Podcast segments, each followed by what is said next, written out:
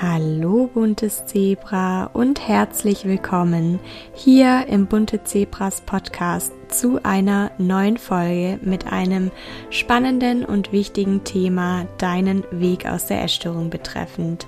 Bevor wir gleich ins Thema einsteigen, möchte ich noch etwas mit dir teilen, denn wir sind ja inzwischen im August und mit dem Juli hat nicht nur ein Monat, sondern vor allen Dingen der Joyful July geendet. Eine von Isa, Simona und mir ins Leben gerufene Aktion, bei der es im Juli einen Monat darum ging, uns Tag für Tag einer kleinen Herausforderung zu stellen. Und weil der Joyful July so gut bei dir und auch dem Rest der Community angekommen ist, habe ich auf meinem Blog noch einmal alle Challenges in einer Übersicht zusammengefasst. Du findest diese Übersicht in dem Blogartikel vom 1. August unter dem Namen Ein Monat Self-Care, Wohlbefinden und inneres Wachstum, Fazit und Resümee zum Joyful July. Du kannst den Joyful July beliebig in jedem Monat für dich wiederholen oder dir einzelne Challenges herauspicken, die vielleicht im letzten Monat noch nicht so gut geklappt haben, die aber im Laufe deines weiteren Weges mit Sicherheit klappen werden. Denn ich muss dazu sagen, dass der Joyful July auch für mich an der einen oder anderen Stelle sehr herausfordernd war. Aber Genau darum geht es auf dem Heilungsweg. Aus der Komfortzone treten, neue Erfahrungen machen, neue Gewohnheiten etablieren und ungesunde Routinen ablösen. Ich möchte mich auch an dieser Stelle noch einmal bei allen bedanken, die sich getraut und am Joyful July mitgemacht haben. Ganz egal, ob einmal, mehrmals, vielleicht sogar jeden Tag. Simona, Isa und ich hoffen jedenfalls, dass dir diese Aktion gefallen hat und versprechen, dass es sicher nicht die letzte dieser Art war. Ohne dich wäre so etwas wie der Joyful July nicht möglich gewesen. Deswegen sage ich auch dir, dass du allen Grund hast, stolz auf dich zu sein. Mit diesen Worten können wir doch dann auch direkt in das heutige Thema einsteigen. Worum es heute gehen soll, ist die Essstörung und auch die Recovery im Berufs-, Studien- und oder Schulalltag, weil ich in letzter Zeit sehr viel über das Thema Beruf nachgedacht habe. Wenn man sich das Wort einmal genauer anschaut, erkennt man, dass darin das Wort Ruf steckt. Wer ruft, ist unsere innere Stimme, unsere Seele und es gibt Menschen, die, ja, ganz egal ob bewusst oder unbewusst, sehr stark mit ihrer inneren Stimme verbunden sind, ihr folgen, ihren Weg gehen und einfach glücklich sind. Es gibt aber auch Menschen, die den Kontakt zu ihrer inneren Stimme im Laufe ihres Lebens verloren haben oder ihre innere Stimme einfach ignorieren. Viele werden durch schwierige Lebensumstände oder Krisen dazu gezwungen, hinzuschauen und hinzuhören. Dann heißt es, irgendetwas stimmt nicht mehr und es ist an der Zeit, etwas zu verändern. Ich habe letztes Jahr meinen Büro-Vollzeitjob gekündigt. Falls du mehr darüber erfahren möchtest, kannst du gerne mal auf Instagram vorbeischauen. Dort habe ich erst vor kurzem darüber gesprochen und ein Highlight erstellt, in dem ich noch einmal alle Hintergründe zu diesem Jahr doch sehr wichtigen und prägenden Schritt auf meinem Weg geteilt habe. Um es kurz zu machen, habe ich mir Zeit gegeben, um zu heilen und um mir Gedanken darüber zu machen, wer ich sein möchte in dieser Welt. Eigentlich wusste ich schon als Kind, dass ich vom Schreiben leben möchte. Mit der Zeit habe aber auch ich den Kontakt zu meiner inneren Stimme und damit mein Ziel aus den Augen verloren. In dem Moment, in dem ich mich entschieden habe, meine Fähigkeiten und mein wahres Selbst nicht länger zu leugnen und eine Möglichkeit zu finden, meinen Berufswunsch Realität werden zu lassen, trotz Schulabbruch und einer Ausbildung in einem komplett anderen Bereich, sind unglaublich viele Wunder passiert. Es haben sich Türen geöffnet und Dinge ergeben, an die ich vorher nie geglaubt hätte. Seit Anfang des Monats arbeite ich nun als Journalistin. Du kannst dir gar nicht vorstellen, wie dankbar ich bin, das machen zu können, was ich schon immer machen wollte. Gleichzeitig bin ich aber auch dankbar, dass mein Herz, mein Wunsch sozusagen niemals vergessen und mich eines Tages lautstark darauf aufmerksam gemacht hat, dass es an der Zeit ist, wieder hinzuhören und meiner inneren Stimme zu folgen. Du kannst dir sicher vorstellen, dass es auch für mich eine Umstellung ist, nach einem Jahr Pause wieder zu arbeiten und einen komplett veränderten Alltag zu haben. Allerdings habe ich schon während meiner kaufmännischen Ausbildung 2014 gelernt, die Heilung meiner Essstörung und meinen Job bestmöglich miteinander zu vereinbaren. Und gerade weil ich mich in den letzten Wochen noch einmal intensiver mit diesem Thema auseinandergesetzt und überlegt habe, was schon damals gut geklappt hat und was ich aus heutiger Sicht aber anders machen würde, möchte ich heute in einem QA auf deine Fragen zur Vereinbarkeit von Recovery und Beruf sowie damit einhergehenden alltäglichen Belastungen wie Stress oder Leistungsdruck eingehen. Dann starten wir auch direkt los mit der ersten Frage, die lautet, hast du wegen der Erstörung Lücken in deinem Lebenslauf und wenn ja, wie gehst du damit um? Und ich habe es ja gerade eben schon kurz angeschnitten, dass ich einen ja, frühzeitigen Schulabschluss hatte und auch einen komplett anderen Hintergrund, was meine Ausbildung betrifft, als das, was ich jetzt mache im journalistischen Bereich. Du kannst dir also bestimmt vorstellen, dass auch ich Lücken und Zickzack in meinem Lebenslauf habe.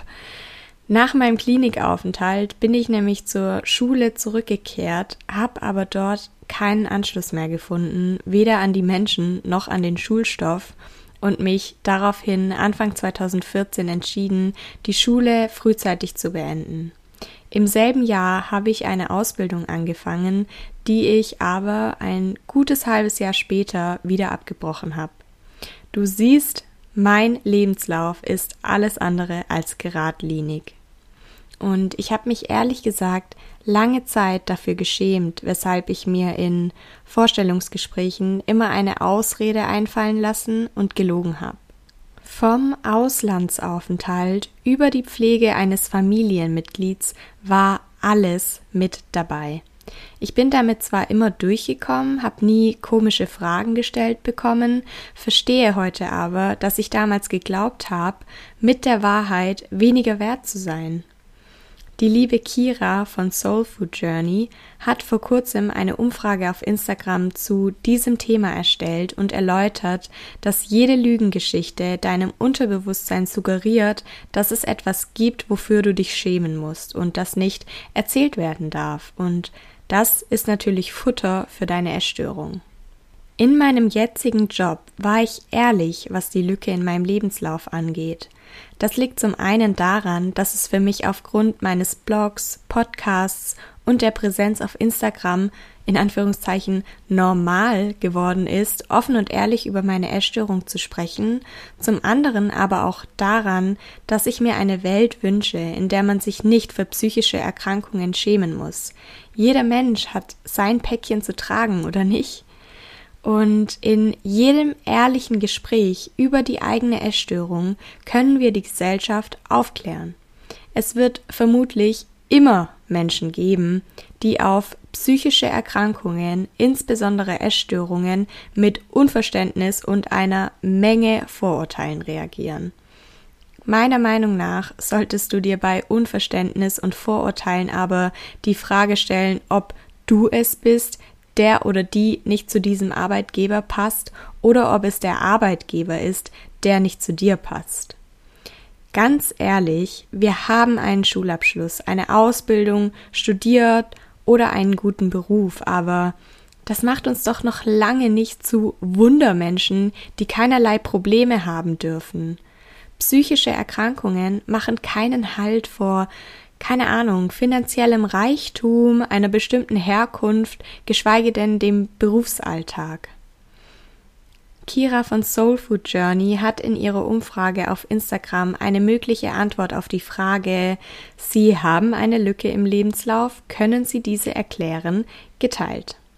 Und die fand ich so beeindruckend, dass ich sie gerne an dieser Stelle zitieren möchte. Es freut mich sehr, dass Sie fragen. Diese Lücke hat mein Leben und meine Persönlichkeit zutiefst geprägt. Ich hatte bzw. habe eine Essstörung, durch die ich viel über mich gelernt habe. Ich gehe offen damit um, da diese Erfahrung zu meiner persönlichen sowie beruflichen Weiterentwicklung dazugehört und ich mich heutzutage nicht mehr dafür schäme. Außerdem ist mir eine ehrliche Kommunikation in meinem Job sehr wichtig. Deshalb erzähle ich Ihnen die Wahrheit zu dieser Lücke und tische Ihnen keine Lüge auf. Dann machen wir auch direkt weiter mit der zweiten Frage. Wie schaffe ich es, trotz der alltäglichen Belastungen durch Beruf, Studium oder Schule am Ball zu bleiben, vor allem in Bezug auf das Essen? Gerade eben habe ich noch gesagt, dass psychische Erkrankungen keinen Halt vor dem Berufsalltag machen. Andersherum ist es aber auch so, dass alltägliche Belastungen keinen Halt vor psychischen Erkrankungen machen. Die Welt einen Moment anzuhalten, zu heilen und anschließend einfach weitergehen zu können, wäre zwar schön, ist aber eine Wunschvorstellung.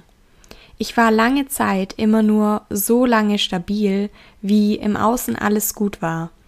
Jede Veränderung, jede Herausforderung und damit jede alltägliche Belastung hat sich auf direktem Wege auf mein Essverhalten, mein Bewegungspensum und meine Stimmung ausgewirkt. Eines Tages habe ich mir die Frage gestellt, ob das die Art ist, auf die ich mein Leben führen möchte. Funktionieren solange alles gut ist und jedes Mal daran kaputt gehen, wenn nicht. Mir wurde klar, dass ich so niemals ein erfülltes und glückliches Leben führen könnte, weil das Leben nicht nur für mich, sondern für jeden von uns immer wieder neue Aufgaben bereithält. So etwas wie Stillstand gibt es nicht. Die Welt dreht sich weiter und das ist doch auch gut so, weil wir uns andernfalls nicht weiterentwickeln und über uns hinauswachsen könnten. In dem Moment, in dem ich mich wahrhaftig und bedingungslos für die Heilung meiner Essstörung entschieden habe, habe ich Heilung zur höchsten Priorität gemacht. Ich habe keine Ausreden wie keine Zeit zum Essen mehr gelten lassen. Nach einiger Zeit hatte ich eine für mich passende Routine gefunden. Morgens bin ich etwas früher aufgestanden, um noch vor der Arbeit zu frühstücken. Für mittags oder zwischendurch habe ich mir etwas vorbereitet, manchmal auch unterwegs etwas gekauft. In der Regel waren das Gerichte, die schnell gehen und sich auch verhältnismäßig schnell essen lassen. Ich habe rechtzeitig erkannt, dass ich mir mit Volume Food, sprich Tonnen von Gemüse und Obst oder einfach nur Maiswaffeln keinen Gefallen tue. Zum einen, weil es mir unangenehm war, immer viel länger am Mittagstisch zu sitzen als meine Kollegen, zum anderen aber auch, weil ich meine vorbereiteten Portionen in der Pausenzeit manchmal einfach nicht geschafft habe. Auch wenn es kopfmäßig schwer war, habe ich das Gemüse in meinen Mahlzeiten reduziert. Zum Mittag gab es meistens Milchreis, Overnight Oats, Brot oder Brötchen, Couscous, Reis oder Nudelsalate und Wraps. Meine liebsten Snacks waren Nüsse, Schokoreiswaffeln, Müsliriegel, Kuchen oder Muffins, Banane mit Nussmus, aber auch mal Smoothies. Kennst du schon die von mir für dich erstellten Beispielernährungspläne? Die vorgeschlagenen Gerichte eignen sich ideal zum Mitnehmen. Falls du also noch mehr Inspiration möchtest, schau gerne auf meinem Blog vorbei, wo du diese Beispielernährungspläne finden kannst. Ich pack den Link natürlich in die Show Notes. In meinem damaligen Beruf hatte ich eine recht privilegierte Situation, das muss ich schon zugeben, denn ich hatte geregelte Pausenzeiten und einen eigenen Arbeitsplatz, so dass ich problemlos auch mal nebenher essen konnte. Hat das Telefon an einem Tag besonders oft geklingelt oder kamen mehr E-Mails zum Bearbeiten rein als üblich, konnte aber auch ich mich nicht immer an meine Essenszeiten halten. Anfangs hat mich das total aus der Bahn geworfen. Ich hätte viel lieber auf einen Snack verzichtet, als ihn auch nur zehn Minuten später zu essen als sonst. Unserem Körper ist es letztendlich aber egal, wann er genährt wird. Eine Stunde hin oder her mag für unseren Kopf und den essgestörten Anteil ein Drama sein. Für unseren Körper und den gesunden Anteil in uns spielt das aber wahrhaftig keine Rolle. Essenszeiten können als Richtlinie dienen, sollten aber niemals in Stein gemeißelt werden. Je weiter ich auf meinem Heilungsweg gekommen bin, desto mehr habe ich das verinnerlicht und desto weniger habe ich mich noch auf meine Essenszeiten versteift. Falls du einen körperlich sehr anstrengenden Beruf hast, kann es natürlich helfen, dir eine Auszeit zu nehmen und dich krankschreiben zu lassen. Klar wirst du deine Essstörung nicht innerhalb von wenigen Wochen heilen können, so dass eine kurzzeitige Krankschreibung dir wie ein Tropfen auf den heißen Stein vorkommt. Allerdings kann dir diese Auszeit helfen, einen Anfang zu machen und dir zu überlegen, wie du deinen Heilungsweg und den Arbeits-, Studien- oder Schulalltag zukünftig miteinander vereinbaren und meistern kannst. Die dritte Frage ist folgende. Mir ist es unangenehm, vor meinen Kollegen oder Kolleginnen, Kommilitonen oder Kommilitoninnen und Mitschülern bzw. Mitschülerinnen zu essen. Wie hast du das gemacht? Zunächst einmal möchte ich dir sagen, dass du damit nicht allein bist. Ich kenne das selbst noch so gut. Kollegen, Kolleginnen, Kommilitonen, Kommilitoninnen und Mitschüler und Mitschülerinnen kann man sich leider nicht aussuchen. Es wird immer Menschen geben, die wenig bis gar kein Taktgefühl haben. Auch ich durfte mir weit mehr als einmal so etwas wie Bist du schon wieder am Essen? anhören. In meiner alten Firma war es zudem gang und gäbe, das Essen der Kollegen auf Herz und Nieren zu prüfen. Es wurde nicht nur geschaut, was die anderen dabei haben, es wurde auch kommentiert. Ich kann mich noch gut daran erinnern, einmal eine Banane gegessen zu haben, und daraufhin meinte einer meiner Kollegen, dass Bananen doch richtig dick machen. Manchmal wurde mir aber auch gesagt, dass ich doch einfach mal eine Pizza essen soll. Und natürlich war ich dann zwiegespalten. Ich habe mich geschämt und beobachtet gefühlt, wenn ich mein Essen ausgepackt habe. Und irgendwann habe ich mich einfach nicht mehr getraut, genau das zu tun und mich zum Essen häufig im Auto oder auf der Toilette verkrochen. Damals habe ich also keinen guten Weg für mich gefunden. Dir würde ich aus heutiger Sicht Folgendes raten. Steh zu dir. Essen ist das Normalste der Welt und gerade weil es für den Großteil der Menschen so banal ist, machen sich deine Kollegen, Kolleginnen, Kommilitonen, Kommilitoninnen, Mitschüler und Mitschülerinnen gar keine Gedanken darüber, dass ihre Kommentare dich verletzen oder triggern können. Indem du zu dir stehst, stärkst du deinen gesunden Anteil. Im Laufe der Zeit werden die Kommentare immer mehr an dir abprallen, zumal die Menschen um dich herum die Lust am Kommentieren verlieren, sobald sie merken, dass du darauf entweder gar nicht mehr oder sogar äußerst schlagfertig reagierst.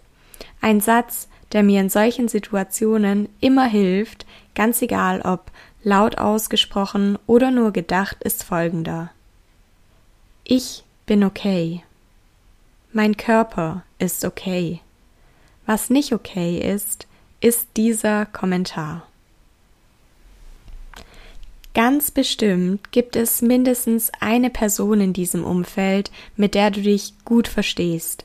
Es kann helfen, dich dieser Person anzuvertrauen, die Pausen mit ihr zu verbringen und offen darüber zu sprechen, was dir schwerfällt. Kommunikation ist für mich nach wie vor ein wichtiger Schlüssel auf meinem Heilungsweg. Die vierte Frage lautet, die anderen merken bestimmt, dass ich mich körperlich verändere. Wie soll ich damit umgehen?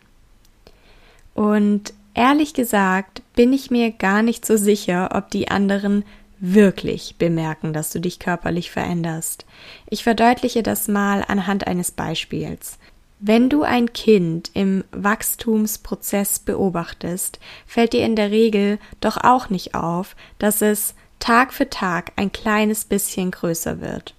Nur wenn du das Kind über einen Zeitraum von mehreren Monaten gar nicht und dann plötzlich wieder siehst, wirst du dessen Wachstum erkennen. Wie das Wachstum eines Kindes verläuft auch deine Zunahme schleichend und passiert nicht über Nacht, weil deine Kollegen, Kommilitonen oder Mitschüler dich so gut wie jeden Tag sehen, wird deine körperliche Veränderung gar nicht allzu sehr auffallen. Falls du einen längeren Klinikaufenthalt oder eine längere Krankschreibung hinter dir und in dieser Zeit zugenommen hast, wird dein Umfeld das vermutlich bemerken. Ja, die Frage ist aber folgende. Was ist so schlimm daran?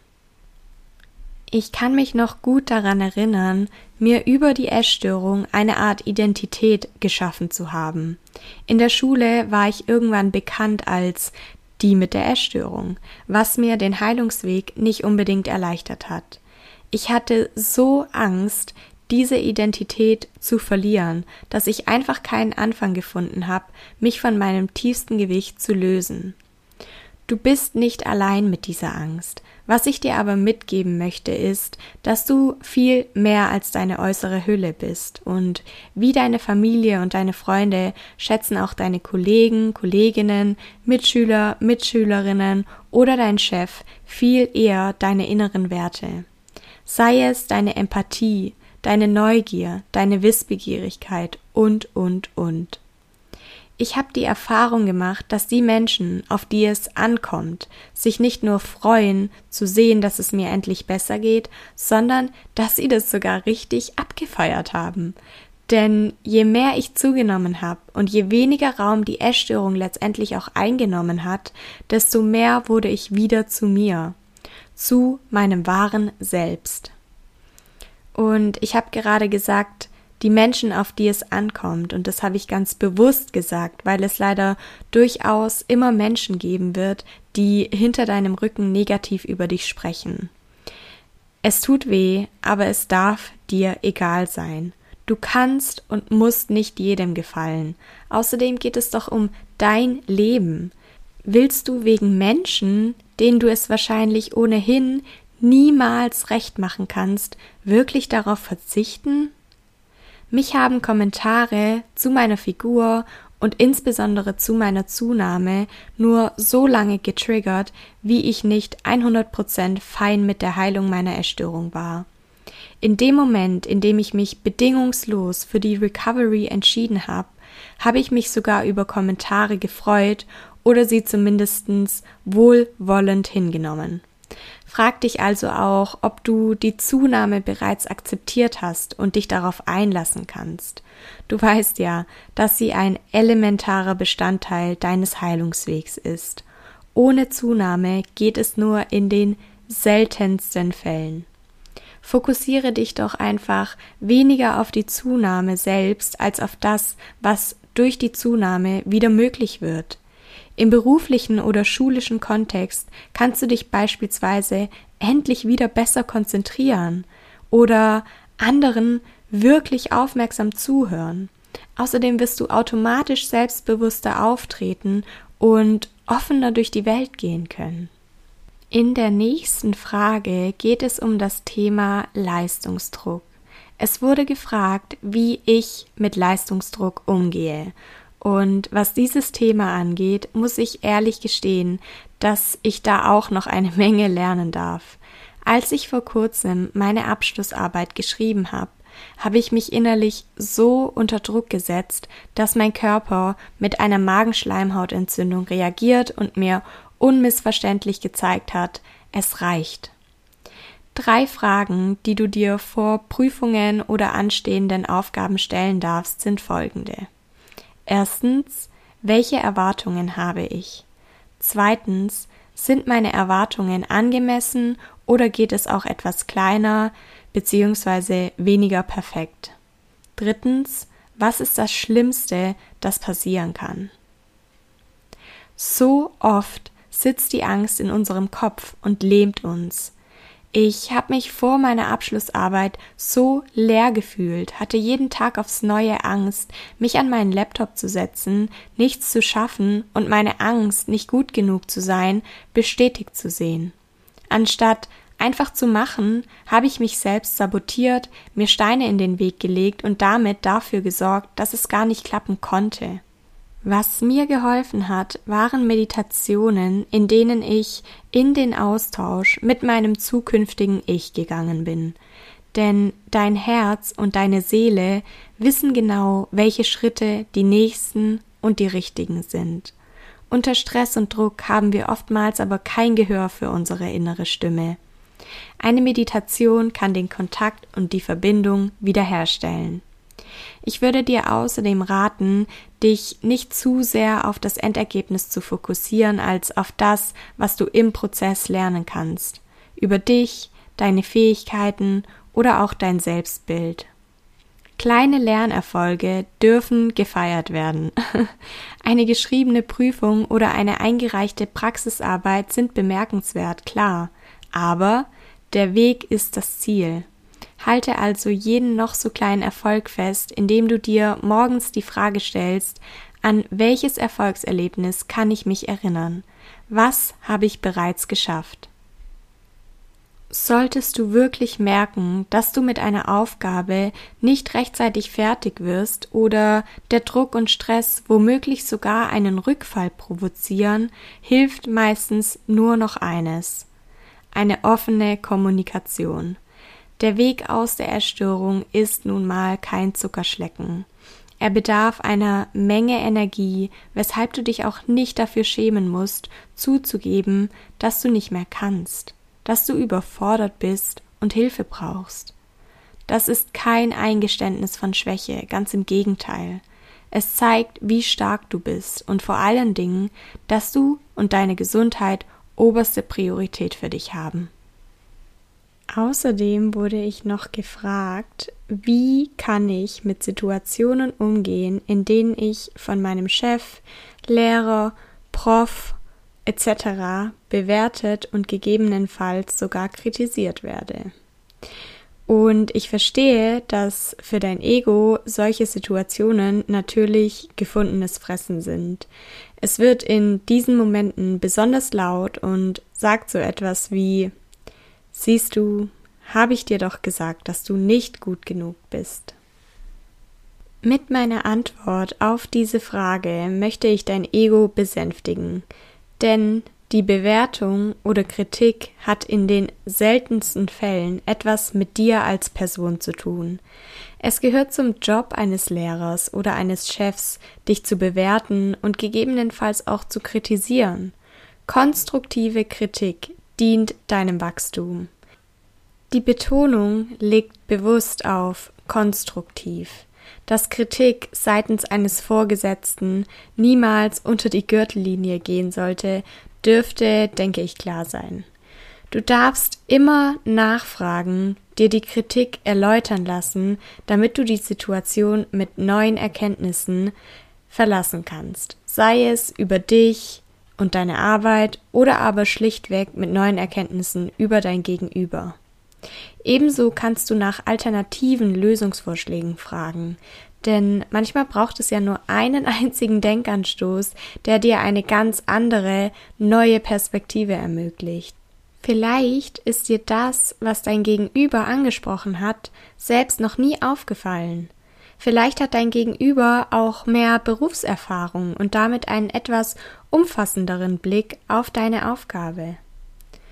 Solltest du nach sorgfältiger Überlegung wirklich anderer Meinung sein als dein Chef, dein Lehrer, dein Prof, dann darfst du selbstverständlich für dich einstehen, deine Sicht vertreten und diese auf einer sachlichen Ebene zum Ausdruck bringen. Das ist, um ehrlich zu sein, eine Sache, die auch mir noch schwer fällt. Vermutlich ist es wie mit allem ein Prozess. Übrigens, falls die Bewertung oder Kritik noch sehr lange in dir nachhalt, dann mach dir bewusst, dass sie nur eine von ganz vielen Erfahrungen widerspiegelt. Erinnere dich an all die Dinge, die du bereits erfolgreich hinter dich gebracht hast, an all die Dinge, die schon richtig gut geklappt haben, an all die Erfolge, die du in deinem Leben bisher verzeichnet hast. Ich bin mir absolut sicher, dass es davon eine ganze Menge gibt. Und dann komme ich auch schon zur letzten Frage. Wie schaffe ich es, mich nicht mit meinen Kollegen, Kolleginnen, Kommilitonen, Kommilitoninnen und Mitschülern bzw. Mitschülerinnen zu vergleichen? Zu dieser Frage möchte ich dir gerne eine Geschichte von einem Elefanten, Affen, Robben und Giraffenkind erzählen.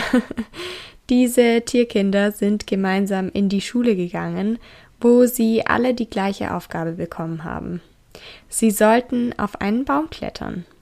Und im ersten Moment scheint das ja ziemlich fair zu sein, weil immerhin alle Tierkinder die gleiche Aufgabe gestellt bekommen.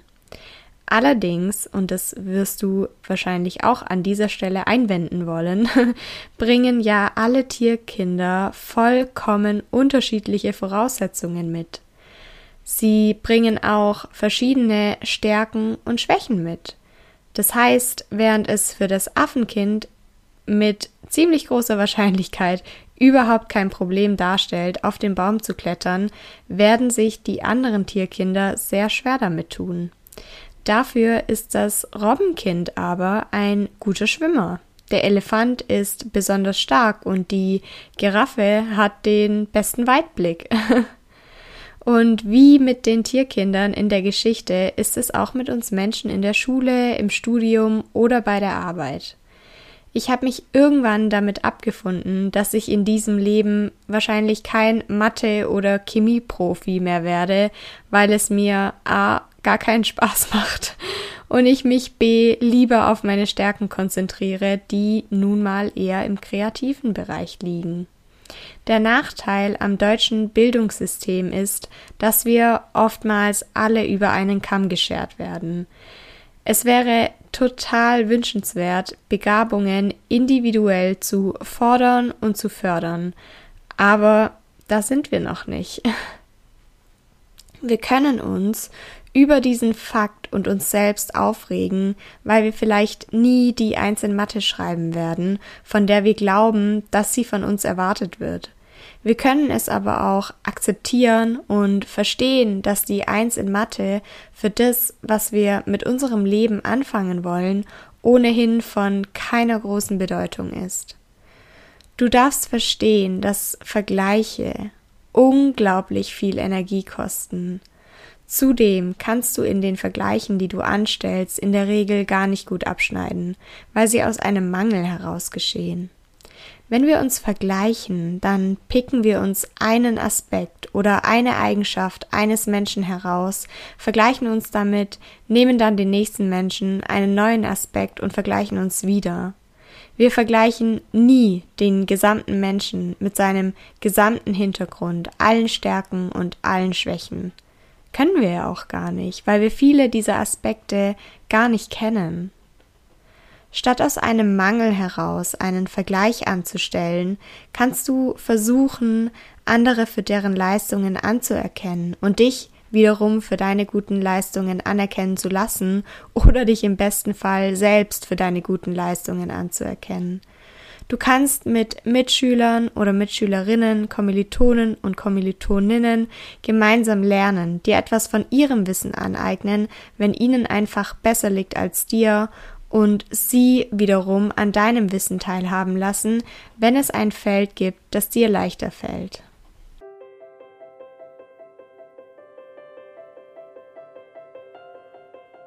Ich hoffe sehr, dass dir diese Podcast-Folge gefallen hat du einige neue Erkenntnisse gewinnen konntest, die du zukünftig auch in deinem Berufs-, Studien- oder Schulalltag anwenden kannst. Wenn dir die Podcast-Folge gefallen hat, dann würdest du mir eine Riesenfreude machen, wenn du bei mir auf Instagram vorbeischaust und mir deine wertvollste Erkenntnis in dem Beitrag von heute teilst. Außerdem kannst du natürlich auch super gerne auf meinem Blog vorbeischauen. Dort findest du die Podcast-Folge nochmal in Schriftform, sodass du alle meine Antworten noch einmal nachlesen kannst.